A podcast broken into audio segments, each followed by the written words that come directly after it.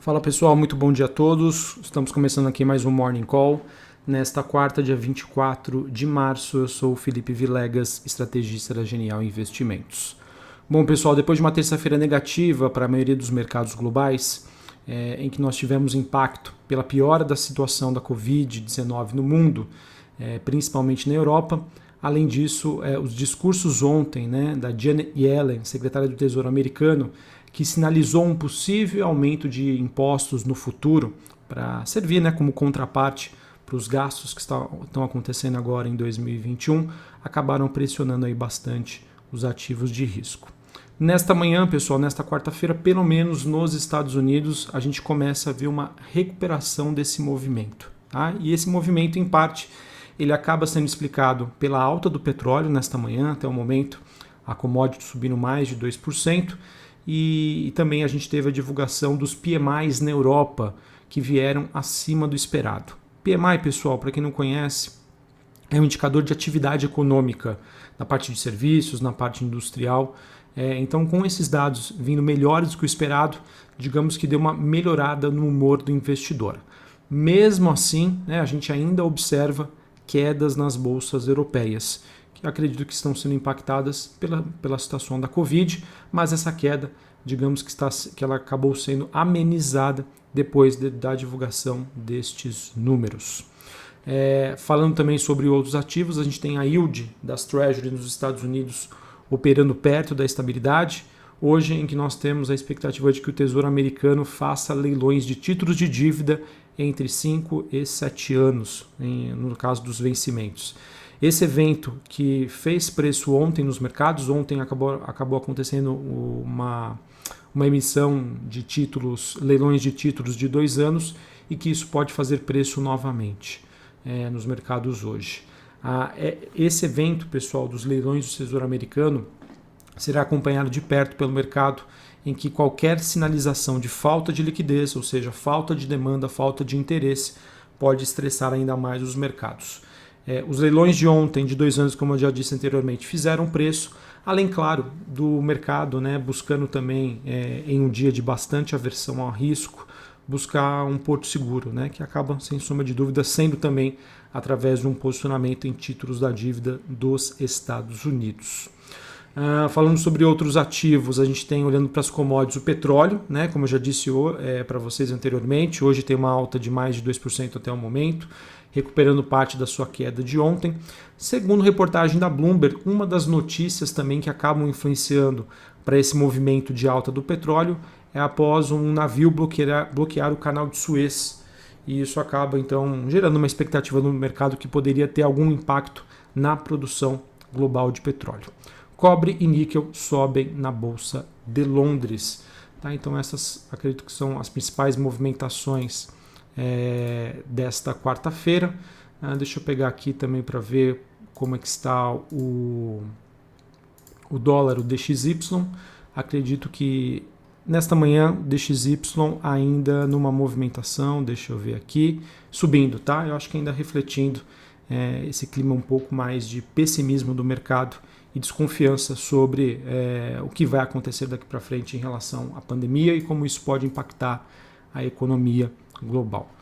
Uh, bom, pessoal, é, fal falando agora sobre o Noticiário Brasil, Noticiário Brasil barra político, por conta da Covid-19 no país, a gente já tem é, informações de que a equipe econômica já estaria trabalhando no cenário de uma nova decretação de estado de calamidade como um plano B tá? ao mesmo tempo que a equipe econômica torce para que isso não precise ser acionado. O que vai então determinar se a calamidade será ou não necessária será a evolução da pandemia e o ritmo das imunizações contra a Covid-19. Pessoal, muito importante que o processo de vacinação avance aqui no país. Tá? Vacina, vacina, vacina, eu acho que é, é o que vai, sem sombra de dúvida, diminuir a percepção de risco do mercado. Tá? É, voltando para o tema que eu estava comentando, né, a, equipe, a equipe econômica acredita que ainda tem quatro meses à frente, né, durante o pagamento do auxílio emergencial, para tentar construir condições que evitem a deflagração aí dessa nova calamidade. E, como eu já disse, né, por esse motivo, entre outros, a vacinação e suas consequências então serão cruciais para o mercado diminuir essa percepção de risco Brasil, o que também pressiona a precificação das ações brasileiras. Nos últimos dias, nós tivemos banqueiros, empresários que acabaram se reunindo em dois momentos na segunda-feira passada com o presidente da Câmara, Arthur Lira, e também do Senado, Rodrigo Pacheco, em que foram discutidas saídas para uma aceleração para a compra de vacina, de insumos, no pior momento aí da pandemia aqui no Brasil. O tom de cansaço e críticas é, foram apresentadas, né, é, foram apresentadas nessas reuniões em que tiveram como temas principais as preocupações em relação à vacina, a falta de leitos e também de insumos e medicamentos para aqueles que estão internados por conta da Covid-19. Olhando para os encontros esperados hoje para Brasília, a gente tem o presidente do Senado, Rodrigo Pacheco, é, que deve sugerir ao executivo a zeragem dos impostos de importação sobre medicamentos cruciais para o tratamento de pacientes graves com Covid-19, o que é chamado de kit intubação. E a gente tem os presidentes dos três poderes então discutindo medidas para o enfrentamento da pandemia, numa reunião marcada para começar hoje às 8h30 da manhã. É, para finalizar essa parte política, a gente teve ontem a ministra do STF, Carmen Lúcia, ela que acabou mudando o seu voto e decidindo pela parcialidade do então juiz Sérgio Moro na condução do processo da Lava Jato, que levou à condenação do ex-presidente Lula é, por corrupção passiva, lavagem de dinheiro no caso do triplex do Guarujá, aqui em São Paulo. Com o voto da ministra, o segundo, a segunda turma do STF então decidiu por anular a ação do triplex e julgar o precedente, o habeas corpus, em que a defesa é, de Lula pedia sobre a declaração da suspensão de Moro neste caso com o resultado em favor é, do ex-presidente Lula, né, ele que já tem então garantido a anulação do caso Triplex, o que acabou impedindo mesmo de, de participar das eleições de 2018. Essa notícia, pessoal, tem impacto negativo no mercado, sim, porém eu acredito que parte desse impacto já teria sido absorvido pelo mercado. Tá? É, as eleições ainda é, estão longe, né? a gente tem, sei lá, um ano e meio, mais ou menos, até que esse processo aconteça. Muita coisa ainda pode acontecer, tá? Muita coisa é, eu vejo que há possibilidade de melhora. Assim, eu vejo que é um cenário que agora já não será mais surpresa para o mercado. Aquele efeito surpresa que a gente que é considerado negativo, que foi negativo na verdade, já não existe mais. Então, realmente acompanhar agora os fatos, as evidências e ver como que o mercado reage frente a isso. Notícia negativa, mas acredito que eu que parcialmente já precificada e absorvida pelos investidores. Bom, pessoal, sobre a, entre aspas, né, crise política que estamos passando hoje, eu vejo o governo numa situação bastante delicada, né, em que a oposição está, entre aspas, aproveitando da situação pra, da pandemia para agir contra o governo. E não por menos, né, pessoal? Afinal, estamos lidando aí, infelizmente, com 3 mil fatalidades por dia em que a expectativa é que isso aumente né, nas próximas semanas, algo que tem um prejuízo social sem precedentes. Tá? Ontem a gente teve o Bolsonaro fazendo discurso, né, um discurso pró-vacina, e aquilo, né, antes tarde do que nunca. Tá? É, espero que tudo que esteja acontecendo hoje sirva né, para uma mudança de postura, de postura que a gente vinha acompanhando do governo e como já dito anteriormente, né, nas próximas semanas a gente deve passar aí pela pior fase da pandemia, ao mesmo tempo que a gente já está é, iniciando, iniciando não, né, já dando andamento no processo de vacinação da população. E acredito que isso vai passar. Tá? Até o momento eu vejo o Congresso e seus líderes ainda apoiando o governo, sendo assim esperado que a agenda de reformas continue. Pessoal, o Brasil não é fácil, né? Vocês sabem disso.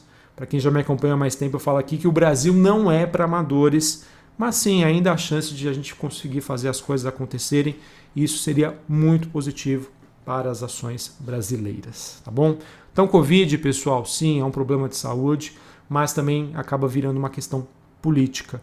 E todas essas desconfianças é, do mercado, com todo o sentido, tá? Afinal, a gente passa pelo pior momento, pressionam ali a a visão de risco Brasil. Tá? Então, isso, sem truma de dúvida, é, acaba dificultando o cenário aqui para as ações.